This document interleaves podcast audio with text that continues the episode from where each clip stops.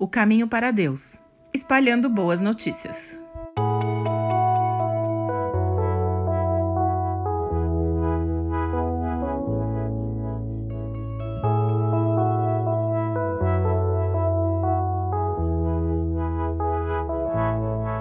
Ao longo dos últimos dias, vimos algumas atitudes que nos deixam à deriva e nos afastam de Deus. E agora que temos mais clareza sobre essas coisas, devemos agir, fazer o que estiver ao nosso alcance para lançarmos a nossa âncora no local certo. Mas não apenas isso, é nosso dever espalhar as boas notícias por aí, para que outros barcos façam o mesmo.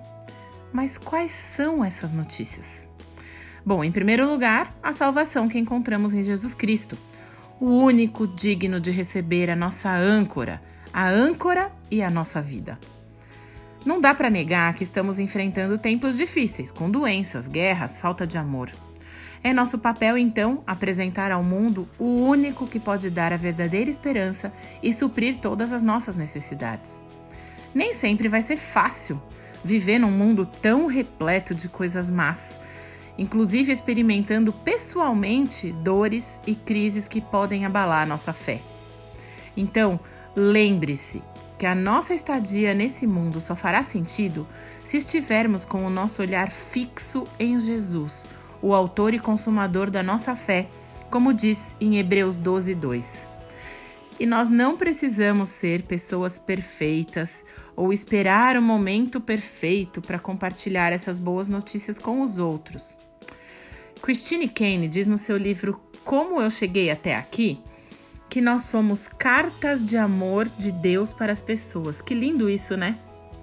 Então, se alguma vez na sua vida você já declarou com seus lábios que acredita em Jesus Cristo, que Ele é o seu Salvador, que morreu e ressuscitou para que você tenha vida eterna, você também é uma carta de amor de Deus para esse mundo que vive submerso na desesperança, no desespero, na dor, no sofrimento, no egoísmo, no individualismo, no materialismo e na falta de amor. Em Gálatas 5, 22 e 23, nós lemos: Mas o fruto do Espírito é amor, alegria, paz, paciência, amabilidade, bondade, fidelidade, mansidão e domínio próprio. Contra essas coisas não há lei. Ou seja, se você já aceitou Jesus, você é o templo do Espírito Santo e esses são os frutos da vida de quem busca viver ancorado em Jesus e que não está à deriva. E quando a gente se omite desse papel e guarda esse presente maravilhoso da salvação só para gente, nós estamos sim nos colocando à deriva. Agora, se você não sabe como fazer isso, nunca fez, não está fazendo, nem sabe por onde começar, procure a ajuda dos seus líderes espirituais ou de irmãos mais experientes. Coloque essa questão da, da, propagação da Boa Nova diante de Deus também, pedindo capacitação, oportunidade e intrepidez. Quando estamos ancorados em Jesus, os ventos vão continuar vindo, as tempestades também virão.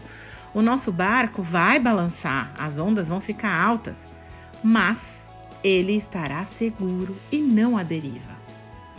Feliz é o homem que persevera na provação, porque depois de aprovado, receberá a coroa da vida que Deus prometeu aos que o amam. Tiago 1, 2.